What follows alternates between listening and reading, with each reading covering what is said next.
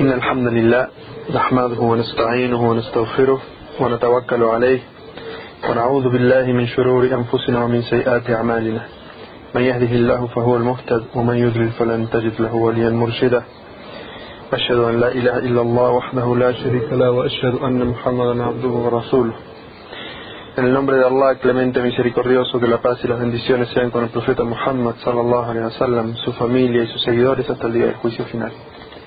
Esta clase se trata sobre el Zakat al-Fitr. El Zakat al-Fitr, si hacemos el análisis de las palabras, son dos palabras, Zakat y Fitr. Zakat significa, desde el punto de vista lingüístico, purificación. Y desde el punto de vista islámico, significa caridad. En este caso no es, una, no es cualquier caridad, sino que es una caridad específica.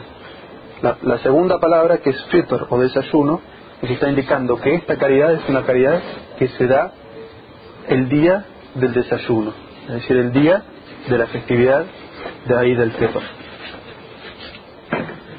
¿Cuál es el objetivo de esta, de esta caridad? El profeta Muhammad sallallahu alaihi wasallam prescribió esta, este, esta caridad para purificar las faltas que pueda tener el ayunante durante su ayuno y también para proveer a aquellas personas que no tengan el día de, la festividad que puedan tener todo a su alcance para pasar un día festivo, es decir, que ese día no estén necesitando pedir, que ese día tengan alimento suficiente, que ese día puedan tener una vestimenta nueva para vestir.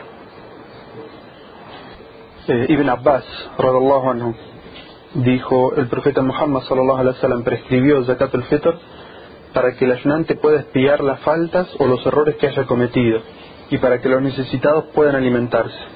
Quien lo entregue antes de la oración de la Eid le valdrá como zakat al-fitr y quien lo entregue después solo le valdrá como una caridad cualquiera. Es decir, que en este, en este, en este hadith que se narra del profeta Muhammad sallallahu se narra primero cuál es el objetivo. Primero, purificar al ayunante de cualquier error o pecado que haya cometido durante el ayuno.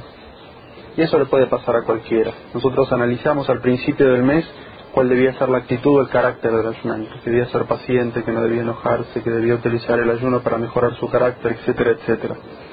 ¿Qué pasa cuando el ayunante tiene durante su día de ayuno, por ejemplo, un ataque de enojo, de ira? ¿O qué pasa si durante ese ayuno dice una mentira?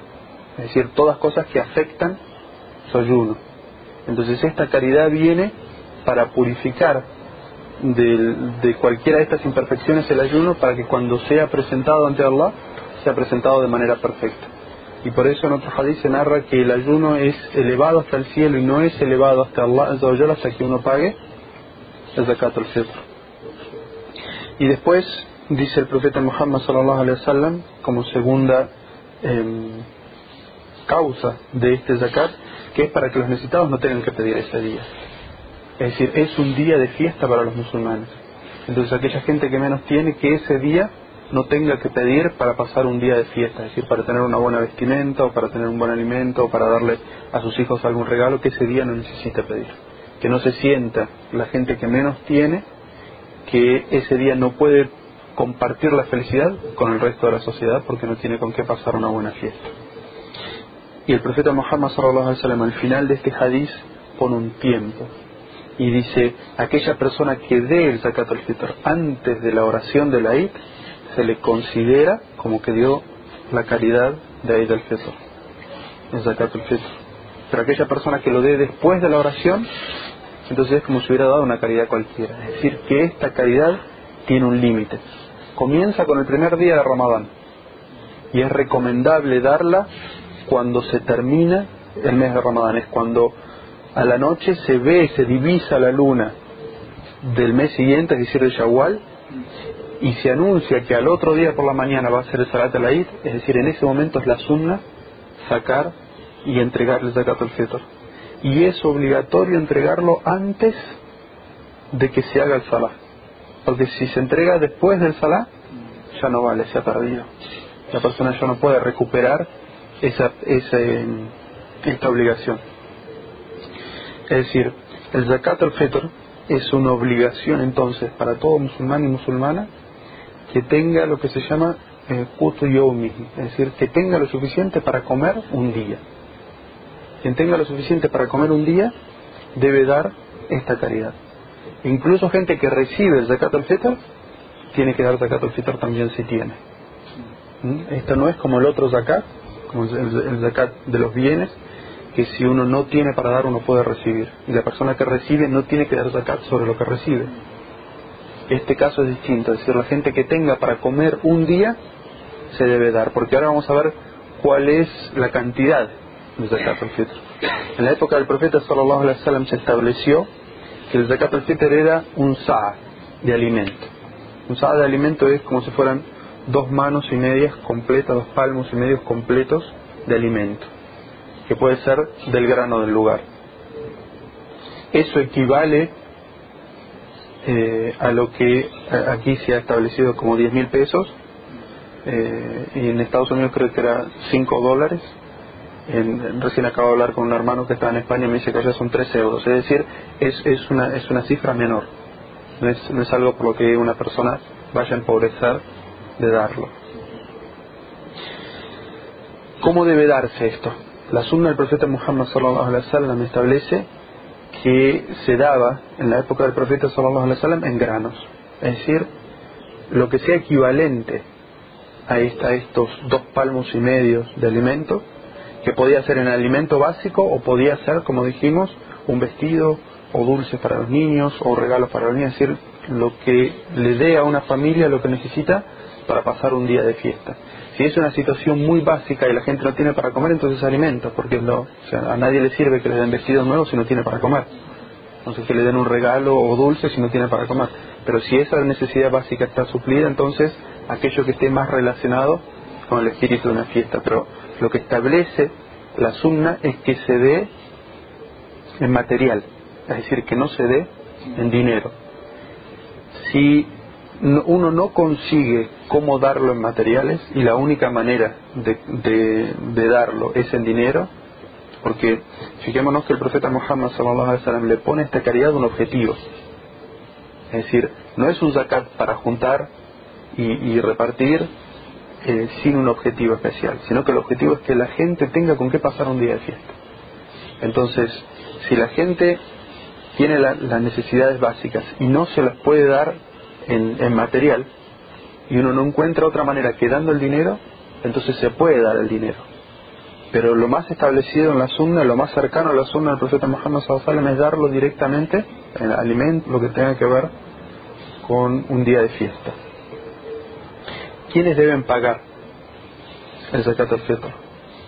El zakat al-fitr, a, diferencia del otro zakat que se paga solamente a la persona que tiene ahorro, el zakat al-fitr se paga por cada individuo de la familia.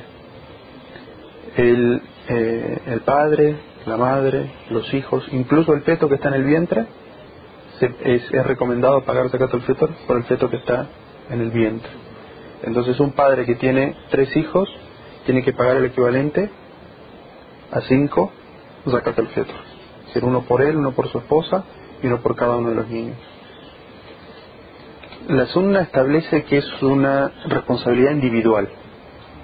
Entonces, es bueno que se tome conciencia, se haga conciencia dentro de la familia que cada uno reparta el suyo. Pero si se acuerda dentro de la reunión familiar que el padre lo va a dar en el nombre de toda la familia, por lo menos que existe esta conciencia de que todos están pagando el fitr porque es algo individual.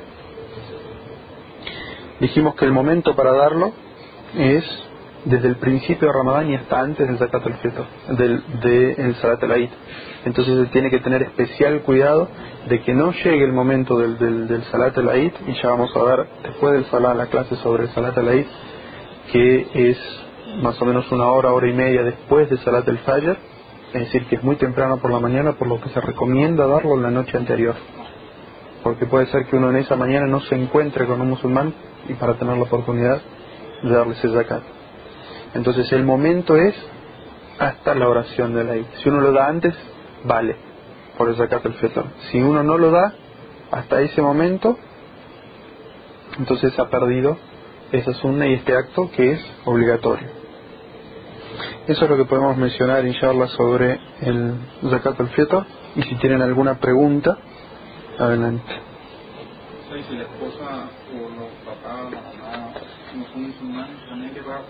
no en, el caso de que eh, tu esposa o tu, eh, tu familia que está a tu cargo no sean musulmanes, no, se da por ellos porque es por cada ayunante. El objetivo de esto es purificar el ayuno de los ayunantes. Entonces se da solamente por aquellas personas que están a tu cargo que han, que han ayunado, incluso aunque sean niños. Es decir, pero que son musulmanes y que tienen la obligación de ayunar más adelante. Y digamos la persona que no, no entrega el, el, el zakat, no es necesario que lo, o sea, ya lo, lo y lo otro día porque no puede. Es- Esa es eh, con respecto a las sunnas que tienen un lugar o un horario en particular para realizarse. Si se pasa ese horario ya no se pueden recuperar. Entonces, por eso el profeta Muhammad wasallam dijo, quien lo dé antes del Salat al-Eid le vale como Zakat al-Fitr. Y quien lo dé después equivale a una caridad cualquiera. Es decir, que si la persona lo da después, no pierde la recompensa de una caridad, pero no le equivale la... Es decir, no, no alcanza la recompensa de que su ayuno se purifique antes de ser presentado ante Allah. No es una deuda, yo sé lo que no puede recuperar. Hay cosas, hay cosas, subhanallah, son, es decir, se, ponen así de esa manera para que la gente tome conciencia y, y le dé la importancia que tiene. Esta última clase es sobre el Eid al-Fitr, es decir, sobre la festividad con la cual se celebra la finalización del mes de Ramadán. Y la definición de esta palabra, Eid al-Fitr, o la festividad del desayuno, es la fiesta que eh, celebran los musulmanes, eh, la oración que celebran los musulmanes el primer día del mes de Shawwal, es el primer día después de la finalización del mes de Ramadán. Y esta es una, una oración que realizan los musulmanes para celebrar la finalización del Ramadán y no para celebrar que se terminó Ramadán, sino eh, con el espíritu de agradecer a Allah por la bendición de habernos concedido alcanzar el mes de Ramadán, por todas las bendiciones que hay, por el hecho de habernos concedido poder ayunar y realizar obras virtuosas durante ese mes. Es decir, que esa oración es un acto de, de agradecimiento a Allah por el hecho de habernos concedido llegar al mes de Ramadán y poder ayunarlo y hacer obras buenas por toda la recompensa, enorme recompensa que vimos en distintos hadices que tiene este mes. Es decir, que no se festeja que alhamdulillah que terminó el ayuno, sino que se festeja que alhamdulillah uno pudo completar esa, esa eh, obligación que Allah Azza wa Jal nos puso, eh, porque como dice Allah Azza wa Jal en una, eh, en una ley del Sagrado Corán, dice, de no haber sido por la gracia de Allah, no habríamos podido completar las obras virtuosas.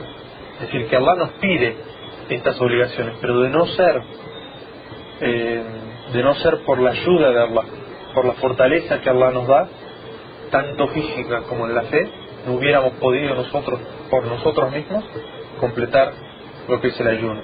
Entonces, en agradecimiento a Allah por habernos dado esa fortaleza, es que es el espíritu de esa fiesta. ¿Cuándo se realiza esta, esta, esta oración y esta festividad? Se realiza una vez que se ha completado el mes de Ramadán, que se ha visualizado la luna del próximo mes, es decir, del mes de Shawwal, o se han completado los 30 días de ayuno. Es decir, caben dos posibilidades de que Shawwal empiece porque se visualiza la luna, es decir, el, el 29 de Ramadán por la noche se visualiza la, la luna de Shawwal, entonces al otro día es Ramadán. O que no se visualice esa noche y se completan 30 días de ayuno y al otro día evidentemente es Shawwal, porque el mes lunar puede tener 29 o 30, pero no puede tener 31. Cuando se cumplen estas, estas dos posibilidades, entonces al otro día se celebra esta oración. Y el profeta Muhammad sallallahu alaihi wasallam en un hadith que narró Aisha radhiallahu anha dice el día del, del es decir, el día de la festividad del Fitr, es el día que la gente festeja el Fitr. Es decir, que si dentro de una misma comunidad, como nosotros explicamos en la primera clase que hablamos sobre el ayuno de Ramadán, que no debe haber decisiones y divisiones internas de que no yo me voy a guiar por lo que dice Arabia Saudita y no yo me voy a guiar por la visión de la luna y no yo voy a llamar a Egipto, sino que esta comunidad debería unirse en una sola palabra y ayunar todos juntos, profeta sallallahu sallallahu alaihi wasallam dijo, se ayuna cuando ayuna la gente, es decir, cuando la autoridad dice, avisa a los musulmanes que se debe ayunar, todos los musulmanes deben unirse y ayunar. Y no debe haber disidencias en esa situación. De la misma manera, la oración del Eid debe festejarse todas juntas. Y no es válido que algunos hagan la oración del Eid y otros digan, no, nosotros como no hemos visto la luna vamos a seguir ayunando un día más. Es decir, el día que se la en una ciudad, todo el mundo debe hacer el Eid. ¿Cuál es el veredicto legal de la oración del Eid, el Fitr? Primero podemos decir que es una sunna muakkada, es decir, una sunna confirmada. El profeta sallallahu alaihi wasallam eh, lo hizo constantemente, es decir, cada vez que ayunó en Ramadán hizo la oración de Eid al Fitr, es decir, que no es una sunna eh, que se puede realizar alternadamente, algunas veces sí, otras no, sino que es una sunna que el profeta sallallahu alaihi wasallam, cada vez que llegaba el día, el profeta sallallahu alaihi wasallam lo hacía. Respecto al veredicto individual, es decir, ¿es obligación hacer esa, esa oración o es una recomendación hacer esa oración? Los sabios tomaron dos bandos o dos posturas con respecto a esto. Y dijeron algunos que es fard lo que significa una obligación comunitaria. Lo que significa una obligación comunitaria es que si un grupo de musulmanes hace la oración de la ida en una comunidad, se ha cumplido con la obligación y el resto de las personas que no han ido no, no es sobre ellos obligatorio, es decir, que por dejar de hacerlo no están cometiendo ningún pecado. Esto es lo que significa fartifaya o obligación eh, comunitaria o comunal. Otro grupo de sabios tomó la postura de que era fardain o una obligación individual. Es decir, que toda persona tenía que hacer el salat al y que quien no lo hiciera, la conclusión de eso es, o la consecuencia de eso es que quien no haga la oración al Eid está abandonando una obligación y por lo tanto cometiendo un pecado, una falta. La primera opinión es más cercana a la verdad, es decir, que es una, una obligación comunal. Por lo tanto, con que un grupo de la comunidad lleve adelante la oración de la Eid, si hay otras personas que no van, ya sea porque no pueden o porque no quieren ir, no están cometiendo un pecado. Se están perdiendo de una gran recompensa, de darle vida a una sunna del profeta Muhammad, de compartir, compartir la, la festividad y la oración con los musulmanes, pero no están cometiendo un pecado. ¿En qué horario se realiza esta, esta oración? La oración de la Eid se realiza después del Salat del Fajr, del primer día de Shawwal, cuando el sol se ha elevado el alto de una lanza, es decir, aproximadamente hora y media después del Salat al Fajr y hasta el Salat al Dhuhr. Ese es el horario en el que debe realizarse esta oración.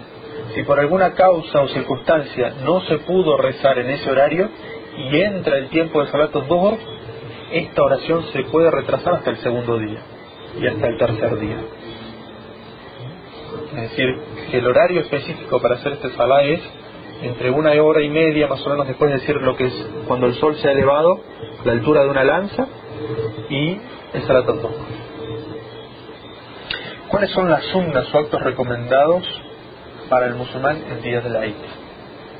Primero que nada está narrado de muchos salaf, de, muchos musulmanes piadosos, que de la misma manera que el profeta sallallahu alaihi wasallam para la festividad del viernes recomendaba hacer un gusul, es decir, tomar un baño y ir perfumado al Salat al ellos hicieron una comparación analógica y dijeron de la misma manera para esta festividad que es anual, el musulmán tiene que tomar baño y ir eh, perfumado a hacer el Salat al y evidentemente es, también de la sunna del profeta Muhammad sallallahu alaihi wasallam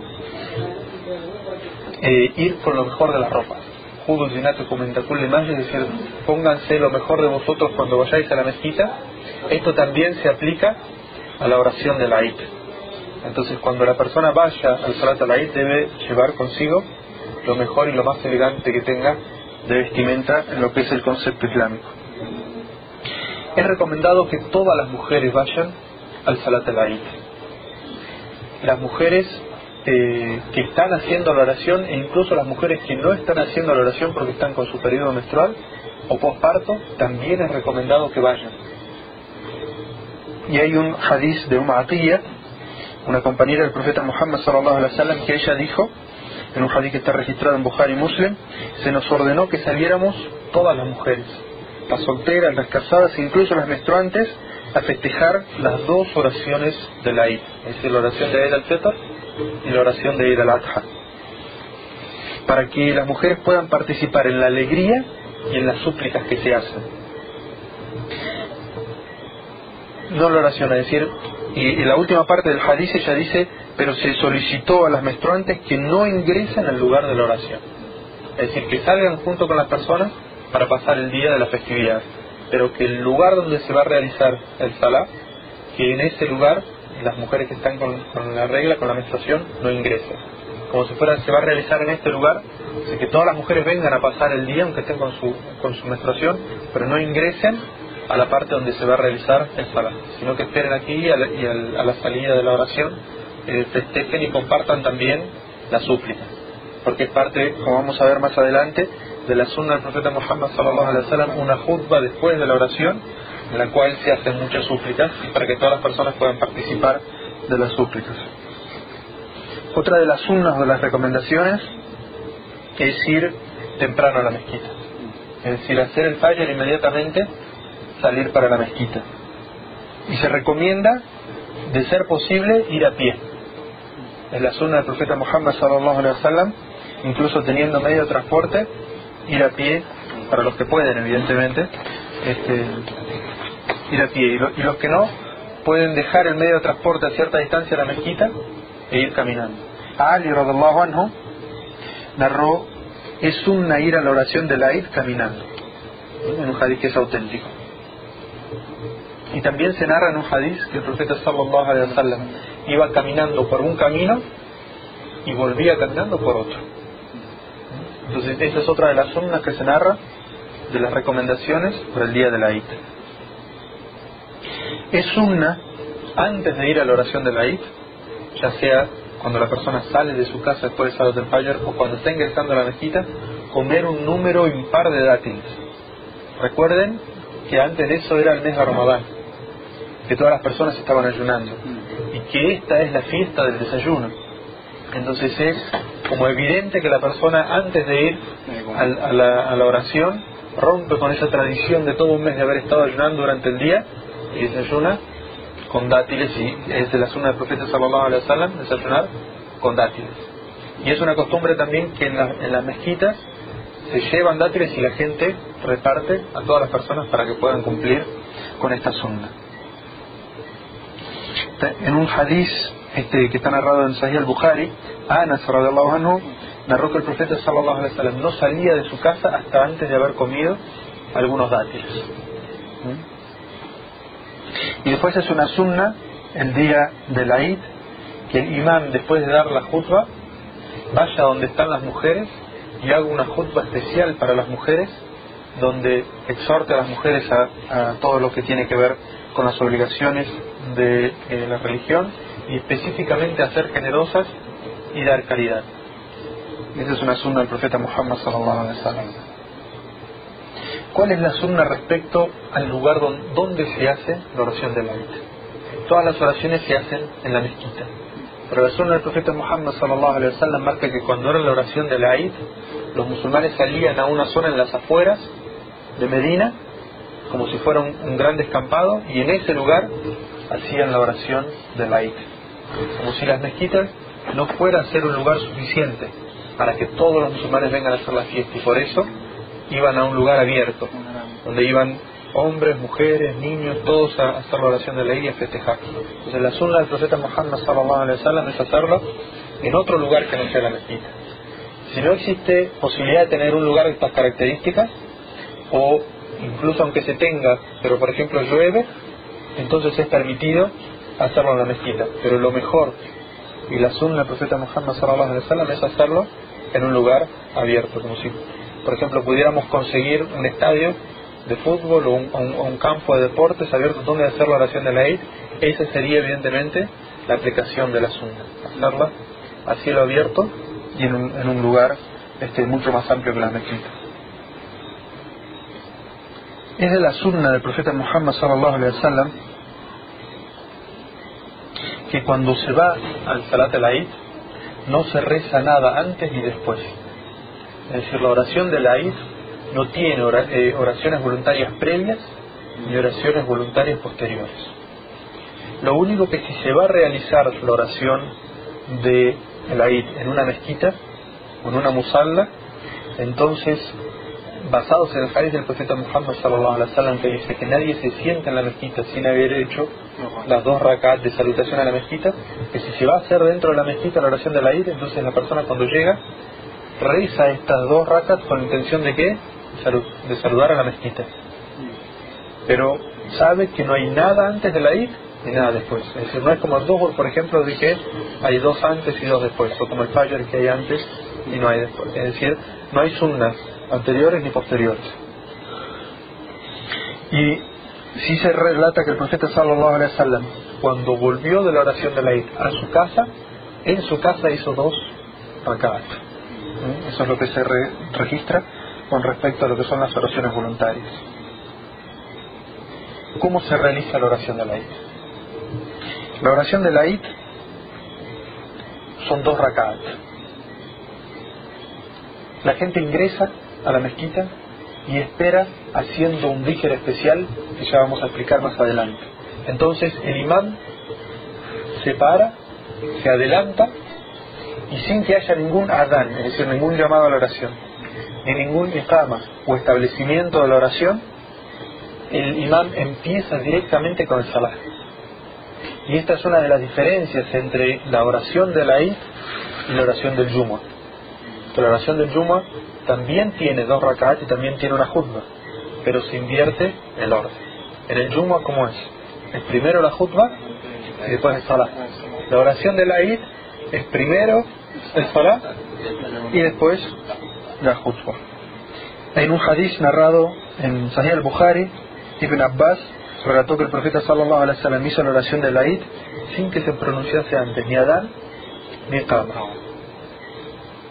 En la primera raka, el imán pronuncia siete veces el takbir.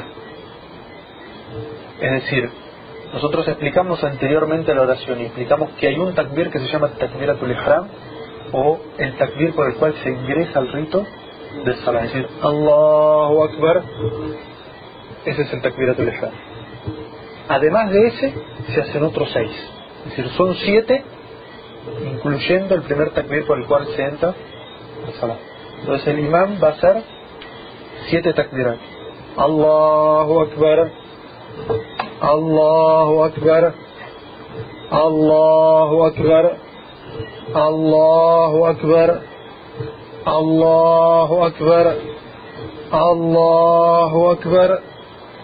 Allahu Akbar. Alhamdulillah Rabbil Alamin. Y va a empezar a recitar Surat al-Fatiha en voz alta y una sura que también se recita en voz alta. Luego de eso, el imam hace la oración normalmente, es decir, hace el rukú, se vuelve a parar, hace el suyud, se sienta, hace el suyud, se, se levanta y en la segunda raka hace cinco takbir. ¿Mm? Y estos cinco son además del takbir que hizo para levantarse. Es decir, cuando estaba en el suyud y se levanta, dice Allahu Akbar, y una vez que está de pie, empieza otra vez. Allahu Akbar, Allahu Akbar, Allahu Akbar, Allahu Akbar, Allahu Akbar, y empieza con Surat al-Fatiha y una sura. Y vamos a ver qué es de la sunna del profeta Muhammad sallallahu alaihi wasallam recitar o Surat el Altísimo, que es el 87, y después la sura del día angustiante, que es el 88, y en otra sunna recitar la sura al-Qaf, que es la sura 50, o la sura de la luna, que es la 54. Y los, los imames alternan entre una y otra de las sunnas para llevar adelante todas las sunnas. Después de eso, el Salah continúa y termina normalmente. Es decir, después de que está parado recita surat al-Fatiha, recita una sura, hace el rokú, se para, hace el suyud, se sienta, hace el suyud, se sienta, dice la última súplica del, del tahiyat y saluda a derecha y a izquierda. Y con eso ha terminado el salat al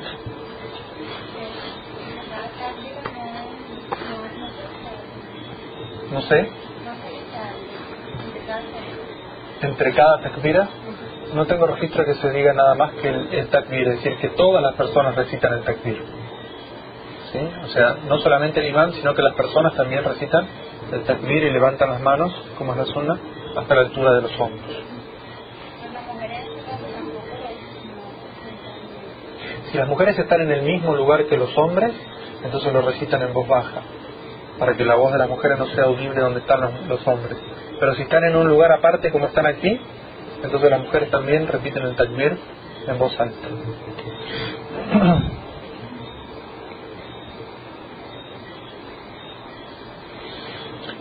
Cuando el imán termina con el salah, se para y comienza una jutba. Y el profeta Muhammad sallallahu alaihi wasallam en la festividad dijo, hemos terminado el salat al-Eid y vamos a dar una jutba. Quien quiera quedarse, que se quede, y quien quiera irse, que se vaya. Y esto lo que establece este hadith del profeta Muhammad sallallahu alaihi wasallam es que la jutba de la Eid es sunna y que no es obligatoria la permanencia.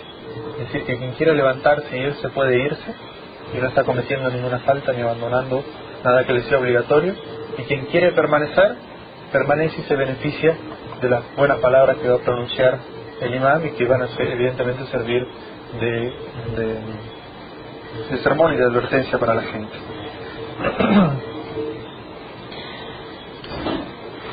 Puede haber un caso en el cual el Salat de la Eid coincida con el día del Yuma. Es decir, que caiga el último día Ramadán un día jueves y el día de la Eid es un día viernes. Entonces, para aquellos que vienen a hacer el Salat de la Eid por la mañana, no es obligación para ellos ir al, ir al Salat del Yuma, aunque vivan cerca de la mezquita y escuchen el Adán. Si cumplieron con la obligación de Salat al Eid, no tienen la obligación de ir al Salat del Yuma. Pero si no hicieron el Salat al Eid por la mañana, entonces sí tienen la obligación de ir al Salat al Yuma. ¿Qué debe hacer quien llega tarde al Salat al Eid? Es decir, el Salat al Eid se recupera de la misma manera que se recuperan las otras oraciones. Es decir, que si llega y está en la primera raca, el, imán ya terminó la primera raca y está en la segunda, el, el orante completa junto con el imán lo que puede de la segunda raca y cuando se para tiene que completar la primera como se completa la primera raca de la oración de la I, es decir, con todas las actividades que le corresponden a esa, a esa raca, es decir, a la raca que perdió. sabe uno si, la, de Eh, Las racas se miden por el rukú, es decir, por el levantamiento del rukú. Cuando, el imán dice Semi Allahu liman hamida y se levanta del rukú, se ha perdido la raca.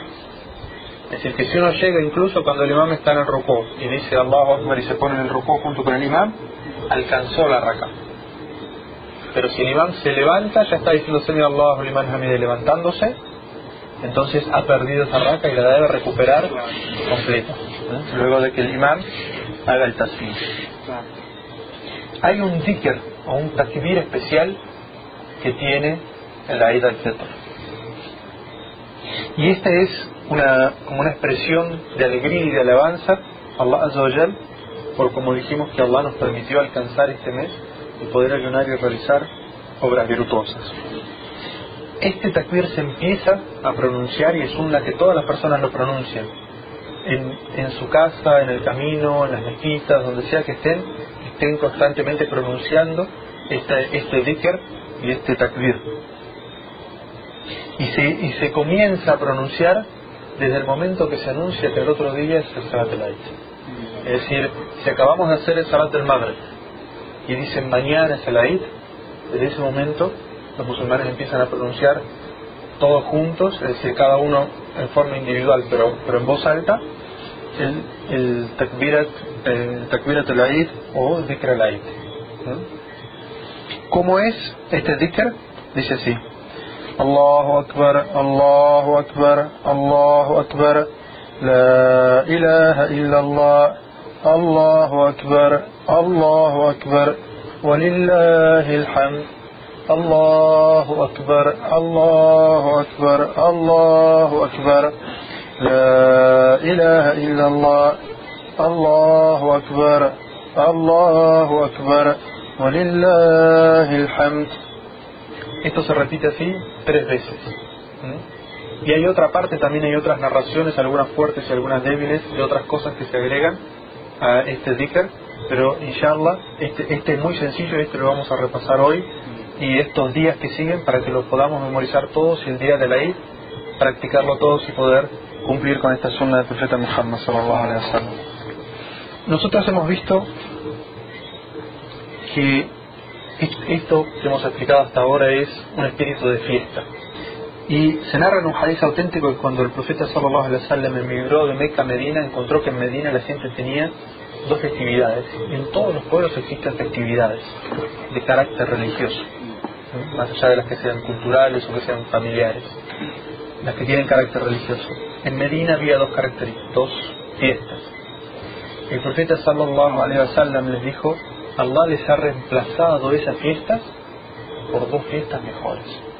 Y esas son la fiesta de Eid al-Fitr, al, final, al Ramadán, y la fiesta de Eid al-Adha, cuando se realiza la peregrinación, el día del sacrificio. Entonces, lo que uno puede sacar de conclusión de este hadith del profeta Muhammad que celebrar cualquier otra cosa con el espíritu de la religión, es decir, buscando con ello complacer a Allah y obtener una recompensa, es una innovación. Porque el profeta sallallahu alaihi wasallam dijo, esta nación tiene dos festividades, no hay una tercera. Y dijo en un hadith el profeta Muhammad sallallahu alaihi wasallam, cualquier persona que agregue algo a nuestra religión le será rechazado. Es decir, que qué es, es una innovación. Entonces cualquier otra festividad que tenga que ver con el espíritu del Islam se considera una innovación.